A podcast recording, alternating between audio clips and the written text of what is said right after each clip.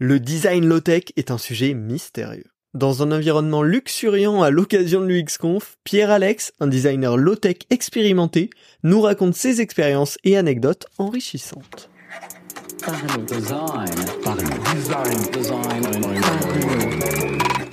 Rejoignez le Slack TCT, partenaire de la saison 7 de Parlons Design. C'est la référence des product designers en France, une communauté bienveillante entre passionnés. Salut, c'est Romain Parchna, bienvenue dans Parlons Design. Aujourd'hui, je suis avec Pierre. Salut Pierre. Salut Romain, merci de m'accueillir. C'est un plaisir, on est dans un environnement euh, en plus assez sympa, les cerfs d'Auteuil, et vous entendez peut-être euh, les petits oiseaux. Ce serait difficile de pas les entendre, je pense même. Clairement, ce serait, ce serait dommage que, que vous ratiez ça. Est-ce que tu peux t'introduire très rapidement euh, pour les auditeurs? Qui es-tu? Alors, je m'appelle Pierre-Alex, je suis designer de produits et d'interfaces et fasciné par les interactions. Donc, euh, je travaille sur des, produits et des, euh, des, euh, services et des interfaces numériques euh, dans pas mal de domaines différents. Euh, la santé, l'éducation, le médical beaucoup. Et j'ai une, une agence qui s'appelle Distorsion, on est deux, avec, avec Étienne Poitou, qui est, qui est salarié. Et petite équipe, on bosse principalement en Rhône-Alpes avec des startups dans les domaines que je t'ai que je t'ai dit. Eh bien, ravi. Aujourd'hui, on est là pour parler de low tech. C'était le sujet de la conférence que tu as donnée euh, là il y a quelques quoi une demi-heure, une heure. Allez, c'est chaud. Euh, déjà, comment t'es tombé dans ce sujet-là, du, du low tech euh, je pense que comme tous les designers, on est fasciné par les trucs nouveaux. Euh, voilà, il y a cette chose-là. Et en même temps, euh, ce que je raconte dans la conférence, c'est que on est souvent pas très armé au niveau euh, philosophique, culturel, politique pour vraiment affronter ces sujets avec ils ont le niveau de connaissance qu'il faudrait. Donc bon, bah, on apprend euh, au fur et à mesure. De toute façon, c'est vrai qu'on est euh, plus euh, des faiseurs que des que des penseurs, mais voilà. Mais moi, ça m'a toujours en même temps fasciné et également beaucoup interrogé quant à, certaines finalités, notamment dans les incompatibilités assez fortes entre nos avancées technologiques et les impératifs écologique euh, auquel on est de plus en plus en train de se heurter. Euh, voilà. Et, et, concrètement, là, pour les auditeurs, c'est aussi un sujet, je trouve, assez vague, le, le low-tech, quand on en parle. Pour toi, appliqué au design, et peut-être plus particulièrement au numérique, comment ça s'incarne? Qu'est-ce que ça veut dire, finalement, sur, introduire un novice complet déjà, il faut rendre euh, aux, gens qui font ce travail justement euh, de, vulgarisation bah, leur, leur, travail. Hein, voilà, c'est euh, moi je ferai un très mauvais copier-coller du, du, du, travail Philippe Biwix ou d'un Gauthier Roussil, dont je conseille la, la lecture de, du e-book qui est disponible gratuitement qui s'appelle Situer le numérique, qui est très très éclairant. voilà, la low-tech, effectivement, c'est un concept très vague. Voilà, on pense euh, Fab Lab, on pense euh, euh, bricolage. on se dit vaguement que c'est bien parce que ça s'oppose à la high-tech. voilà. Mais je pense que quand on, voilà, quand on y réfléchit et quand on lit un peu sur ces questions, le fait que ce soit low, euh, c'est pas simplement parce que on, a moins de, quantité, de, qualité, de technologie, et c'est aussi un choix. Enfin, on lit le choix dans le mot même, d'accord? Euh, et du coup, euh, bon, bah pour moi, la low-tech, c'est avant tout un discours sur la technologie, donc euh, voilà, qui se fait par l'expérimentation, mais c'est c'est vrai que je le vois d'abord comme un discours avant d'être un marché ou des vraies solutions à appliquer. Pour moi, c'est d'abord des outils de, de réflexion, de, des outils critiques et, et des outils qui permettent aussi de, de maqueter, de prototyper des futurs euh, possibles. Voilà. Ok, ouais, ça tend presque plus vers la façon de penser, vers le, le principe de design que vers une incarnation euh, hyper tangible. Euh, c'est en fait c'est très compliqué. Euh, là, je, je, je, vais parler d'un voilà dans, dans la dans la low tech typiquement il y a des euh, des choses qui sont euh, qui sont intéressantes. On remet en, cause des certains dogmes du numérique euh, euh, normal, d'accord, notamment dans l'ubiquité, dans le fait de de, la de l'hyperconnexion. Et on propose voilà dans la low tech d'autres approches sur des produits, des, des, sites, des, applications qui fonctionnent par exemple de façon asynchrone. Par exemple, Gauthier aussi dans son livre, il parle d'un projet qui s'appelle Dakanet, dans lequel on, a des autobus qui voyagent dans les, les villages reculés en Inde. Ils sont pas connectés à Internet, mais ils émettent un réseau local quand ils arrivent dans le village. Les euh, villageois peuvent se connecter, avoir accès à certains services, euh, certains euh, télécharger certaines choses qui sont voilà du coup dans le, serveur du bus quoi voilà et passer des commandes sur certains produits. Et quand le bus revient voilà dans une ville connectée à ce moment-là, bah, il charge les, données des, villageois et du coup il, permet de d'assurer un service numérique de façon asynchrone. C'est vachement intéressant pour euh, les designers de penser euh, à le numérique de façon asynchrone. En fait, je trouve que ça ouvre des perspectives qui sont, euh, comment dire, riches, voilà, dedans. un autre projet vachement connu, c'est celui de El Paquete Setimanal, de ou Semanal, de voilà qui est donc ce, ce, ce, service on va dire un peu informel voire pirate cubain dans lequel les gens qui proviennent de Miami avec des tas de nouveaux films, de séries, etc. Un énorme disque dur. Et les gens, ils viennent sur place, ils donnent, ils prêtent leur disque dur. Et voilà, c'est un service, ça coûte un euro par semaine, je crois. Et on leur remplit leur disque dur avec des mises à jour euh, de, de, voilà, de tous ces films, ils repartent avec. Donc, comme alternative à Netflix, c'est vrai que c'est clairement euh, beaucoup plus, euh, comment dire, euh, alors moins performant dans le sens où on n'a pas tout de suite à la demande le, produit qu'on veut, donc c'est moins optimisé notamment bah, dans les flux d'achat, dans les comportements utilisateurs, etc. Euh, cela dit, en termes d'usage, parce que ça rend le service d'une façon, euh, comment dire, assez pertinente et notamment avec très peu, beaucoup moins d'impact parce que bah, t'as pas un stockage qui est euh, accessible et dans lequel on va on va taper dedans euh, voilà à n'importe quel moment du jour et de la nuit et si t'as euh, euh 1000 personnes qui tapent dedans en même temps bah ça voilà ça pose tous les, les problèmes quoi, voilà de, de bande passant et là, les gens viennent, on, ils, ils, récupèrent leurs leur fichiers. On a moins de problèmes d'obsolescence aussi, parce que bon, bah, avec ton terminal, euh, bah, même avec un très vieux terminal, un vieux disque dur, enfin, il y a vraiment une idée de, de, de résilience. Et c'est vrai que bon, bah, la low-tech, enfin, bon, je sais pas, c'est peut-être une des questions que tu vas me poser après, mais euh, c'est vrai que par rapport à l'éco-conception dans lesquelles on est souvent, euh, euh, comment dire, dans le, fait, dans la réponse isopérimètre à un sujet, c'est-à-dire, bon, bah, euh, je dois faire exactement la même chose, mais euh, en utilisant en, avec moins d'impact, avec des matériaux voilà issus de biocompatibles ou avec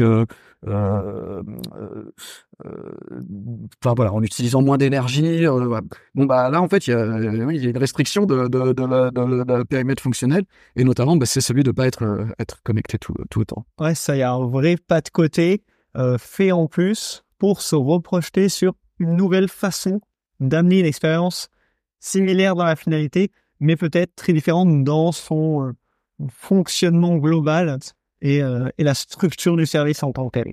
C'est ça.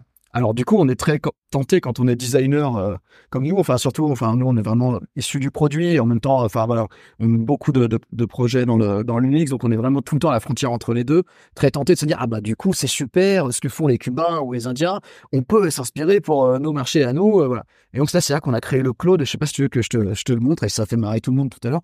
C'est un disque dur, un disque dur externe qui est tiens je te le sors une sorte de disque dur. Euh... Oh, j'ose pas imaginer combien d'heures on a passé, de, de, de journées on a passé là-dessus avec euh, avec un ingénieur, enfin sur le, la partie euh, électronique, soft, etc. Et même en méca, euh, pour avoir ce petit disque dur qui s'appelle donc Claude, comme le, cloud à la française, quoi, voilà, et qui est conçu, comme tu le vois, dans de, de, de, de standards hyper, comment dire, connus et résilients Typiquement, les cartes micro SD, elles sont encore utilisées. C'est un standard qu'on a depuis maintenant 20 ans, en fait, ces cartes. Donc, elles, euh, elles continuent à exister. Et euh, voilà, ce standard USB, alors qui a évolué récemment, donc voilà, projet, euh, on voit qu'il date un peu à cause de ça. C'est des standards qui sont peu remis à jour, je pense que voilà aussi. Donc, l'idée d'avoir une sorte de numérique mature en disant, bon, bah voilà, à partir de là, on n'évoluera plus trop. On n'aura pas des cartes plus petites. Donc, voilà. Et l'idée, c'est que tu achètes ton disque dur, il est vide. Et puis, bah voilà, tu l'achètes avec une première carte pour euh, tes études, et puis après, tu euh, commences à bosser. Plutôt que d'avoir un disque dur plein très vite et d'en acheter un autre, de copier le contenu dans l'autre, etc. Euh, voilà, bah, tu, c'est une alternative au cloud, comme voilà, d'acheter ces, ces, petites cartes. Et puis, dans l'idée de se dire, bah tiens, la dernière saison de euh, de telle de telle série. Voilà, tiens, je te la file, elle est entièrement là-dessus. Il y avait vraiment cette idée de, choses intraçables, de choses faciles, de choses. Ça va, vous savez, il y a ces concours là de, gens qui échangent. euh, Qu'est-ce qui est le plus rapide de- pour envoyer 400 400 terras euh, Est-ce que c'est de, prendre l'avion avec un disque dur ou de les envoyer en fibre optique ou voilà Et quelle est la, performance énergétique de ça? Donc il y avait aussi cette idée de, créer un, standard. Alors c'était assez drôle parce que du coup tu vois tu vois bien la filiation avec le avec le, le- voilà toute cette euh, cette approche euh, cette approche cubaine de, de la low tech. Euh, on fait des tests utilisateurs forcément. euh, alors les gens sont ah c'est incroyable, on en veut, c'est super, donc on était trop contents, enfin voilà. Et puis finalement on arrive à ce à ce à ce prototype euh, et du coup en fait on on en a quelques-uns et puis on se dit bah tiens bah les voilà j'en ai un, je vais voir ce que je fais avec. On en file un à des gens qui avaient exprimé leur leur, leur intérêt euh, beaucoup euh, et euh, alors c'est pas le genre de service auquel tu peux avoir du euh, du tracking, euh, du retour. Rapide. Mais euh, bon, les, les retours, c'était assez simple. hein, C'est ah ouais, non, je l'ai pas sorti du tiroir. Ah, pourtant, j'ai essayé, mais en fait, ah oui, c'est vrai qu'en fait, par rapport au fait de mettre un, un, un fichier dans le drive, de bosser avec, enfin, ou d'accéder à un fichier par Netflix, c'est c'est enfin, il y a trop de friction. Enfin, c'est pas, c'était, euh, c'est un pur. Et ça, c'est un peu la limite, comment dire, euh, que j'ai apprise dans dans dans ce genre. De... On a vite fait de jouer à la marchande en fait, et de se dire alors ce serait bien si euh, dans un monde, enfin. En fait, on n'y est pas encore. En fait, de la low-tech de ou de ou de euh, El c'est une low-tech qui est subie. Peut-être que dans 50 ans, on aura besoin de ces produits, mais aujourd'hui, euh, bon, à part pour un usage extrêmement militant, il y a une micro-niche. Enfin, nous, on a, il y avait tellement d'investissements et tellement d'incertitudes que voilà, quand on s'est rendu compte qu'on n'utilisait pas nous-mêmes le, le, le produit, euh, c'était bon. Bah, je pense que ça en dit euh, souvent très long. Voilà. c'est c'est fou comme expérience autour de la low-tech. Mm. C'est t'as été un petit peu explorer les les extrêmes d'aujourd'hui qu'on peut retrouver dans certains pays assez loin de l'Europe. Ah, ça, c'est des. C'est Ça- pas moi qui les ai explorés, c'est vraiment Ouais. c'est Gauthier Roussel qui les a. Qui, Les qui a- découverts du coup par des publications. T'as créé le tien avec ce disque dur à décrire pour les auditeurs. En fait, euh, on peut re- mettre des cartes SD finalement dedans pour en recréer un disque dur comme on a l'habitude d'en voir et qui est donc plus interchangeable, plus évolutif. Euh, et donc finalement, t'as fait tout ce processus-là pour en arriver, en tout cas sur ce produit-là, à la conclusion que par rapport à l'état actuel de la société, c'était pas forcément aussi applicable que dans nos idéales. Et du coup, ce serait quoi les conseils que tu pourrais donner à des designers là qui nous écoutent et qui auraient envie de faire ce, ce chemin d'exploration de la low-tech ou de l'appliquer de manière hyper concrète? Je pense que c'est euh, c'est bien de de bon de faire euh, de faire son propre chemin, d'explorer ses propres euh, ses propres voies de toute façon. Euh, moi, je dirais que euh, voilà, là, on, est en train de développer un nouveau projet autour du baby foot, euh, voilà, qui est également sur la low tech, mais dans lequel on dit bon bah c'est un peu plus euh, comment dire. le, concept de base, c'est les- y a des baby foot et on va, il y a de plus en plus de gens qui jouent au baby foot. Ils se vendent de plus en plus de baby foot en France. Il y voilà, on pense que c'est un, ouais, ouais, depuis le, Covid, on a une vraie, vraie explosion. C'est quand même 35 millions d'euros de, de chiffre de vente de baby foot en France, voilà. Donc avec des belles marques françaises comme Bonzini, Sulpier, René Pierre. Enfin, voilà, on a des et euh, et du coup, euh, il y a cette euh, cette euh, voilà ce, ce sujet. Et euh, et nous bah voilà du coup on est en train de développer un un produit euh, voilà autour de, ça dans le but de comment dire la- l'ambition extrêmement comment dire posée voilà et forte assumée hein, de de dire bon, on va faire en sorte que les gens jouent plus au baby foot qui est un sport dans lequel les gens se un sport un jeu dans lequel les gens se se rencontrent vraiment entre classes sociales entre genres entre entre âges très Ouais. différents euh, dans des bars, dans des, dans des boîtes, dans les lycées, euh, dans tous les collèges. Maintenant, il y a des baby-foot, en fait. Il y a toute une nouvelle génération de gens qui arrivent, qui savent jouer au baby-foot. Alors, c'est quelque chose qui a été plutôt recul. Bref, on va créer cette, euh, le- les conditions de faire en sorte que des gens aient plus envie de jouer au baby-foot que de jouer à Fortnite. Voilà, en gros, c'est c'est ça. Et je pense que ce qu'on a appris, c'est qu'on est parti d'un usage qui était réel, en fait. Donc, c'est un frémissement, c'est quelque chose, on essaie de, partir dessus et de, construire quelque chose qui appartiendra bah, voilà, à toute la, communauté, qui soit, qui soit assez, euh, assez, assez clean quoi, dans, son, euh, dans son modèle, euh, qui est pas encore très, très, très défini, mais avec la volonté d'être vraiment situé sur les, sur les baby-foot et d'utiliser une technologie basse pour proposer bah, des interactions fortes, parce que c'est toujours le, même... euh, et là, c'est une notion qui est plus issue de la notion de redirection écologique que de la low-tech, c'est la notion de suffisance intensive qui est très très intéressante pour les designers. T'as entendu parler Pas trop. Alors la suffisance intensive, c'est euh, ça part du principe que tu vois, t'aimes écouter de la musique? Ouais. Ok. Euh, tu vois, est-ce que dans un concert de Coldplay, par exemple, tu vois, où euh, tu vibres avec 50 000 personnes, bon, tu as une certaine émotion, ok? Ouais. Et elle est forte, ok, très bien. Mais en même temps, quand tu vas euh, au bistrot en de chez toi ou dans un festival avec 200 personnes ou même 50 personnes dans une cave et qu'il y a quelqu'un qui prend un micro qui chante quelque chose qui te touche, tu vois, une, t'es touché autrement, en fait, d'accord? Et on voit bien que cette intensité de tes émotions, elle dépend pas de- du, de- de- nombre d'argent qu'on a dépensé dans de la technologie ou euh, pour, pour te faire éprouver quelque chose.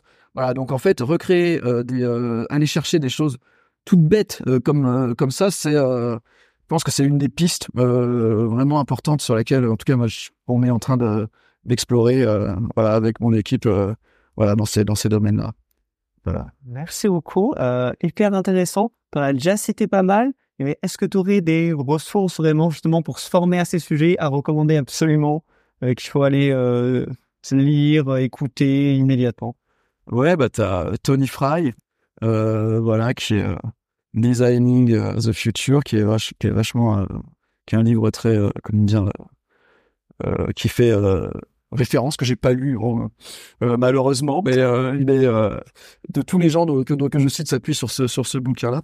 Euh, et voilà, toutes les, tous les livres de Alexandre Monin autour de la redirection écologique. En fait, en France, on est en train de vraiment créer un courant qui est assez spécifique, qui est très adapté à notre euh, culture et qui, je pense, a des chances d'être euh, voilà de, de de nous mettre sur une route qui sera euh, voilà qui est pas celle des États-Unis, de la Scandinavie, de voilà et qui, je pense, est, à mon avis, a plus de possibilités, qui est plus radicale, mais qui en même temps, on y est. Enfin, je pense que tu vois, là, c'était trop tôt. C'était euh, ce que propose Alexandre Monin avec ses, ses, euh, cette redirection, ces concepts de redirection écologique, une écologie du renoncement, euh, de la fermeture. Comment est-ce qu'on arbitre? Qu'est-ce qu'on garde? À quoi est-ce qu'on est attaché? Qu'est-ce qu'on peut pas euh, à quoi on peut pas renoncer, à quoi on peut renoncer?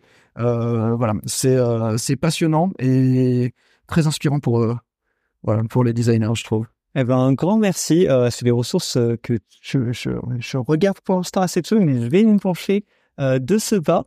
Si tu veux, je te laisse le mot de la fin pour dire peut-être où est-ce qu'on peut te retrouver. Euh, et euh, voilà, si t'as une petite, euh, une une petite conclusion, le micro est à toi. Bah hum, ouais, alors du coup, bah c'est si peut-être un mot sur les les différents collectifs dont je fais partie. Euh, voilà, qui sont des euh, des. euh, bah, on a besoin de, on a toujours besoin quand on est designer d'être pas tout seul quoi. C'est un des trucs, on est souvent isolé. C'est surtout quand on est freelance, quoi, quand on est dans des, quand a la chance d'être dans des dans des grosses agences ou dans des dans des grands groupes. On a on a plein de collègues, plein de. Mais bah voilà, du coup, il y a des en, en Rhône-Alpes, il y a deux deux réseaux qui sont super chouettes. Il y a donc Designer Plus qui est un réseau de designers indépendants. Donc, si vous êtes en Rhône-Alpes indépendant, surtout, bah, contactez-vous.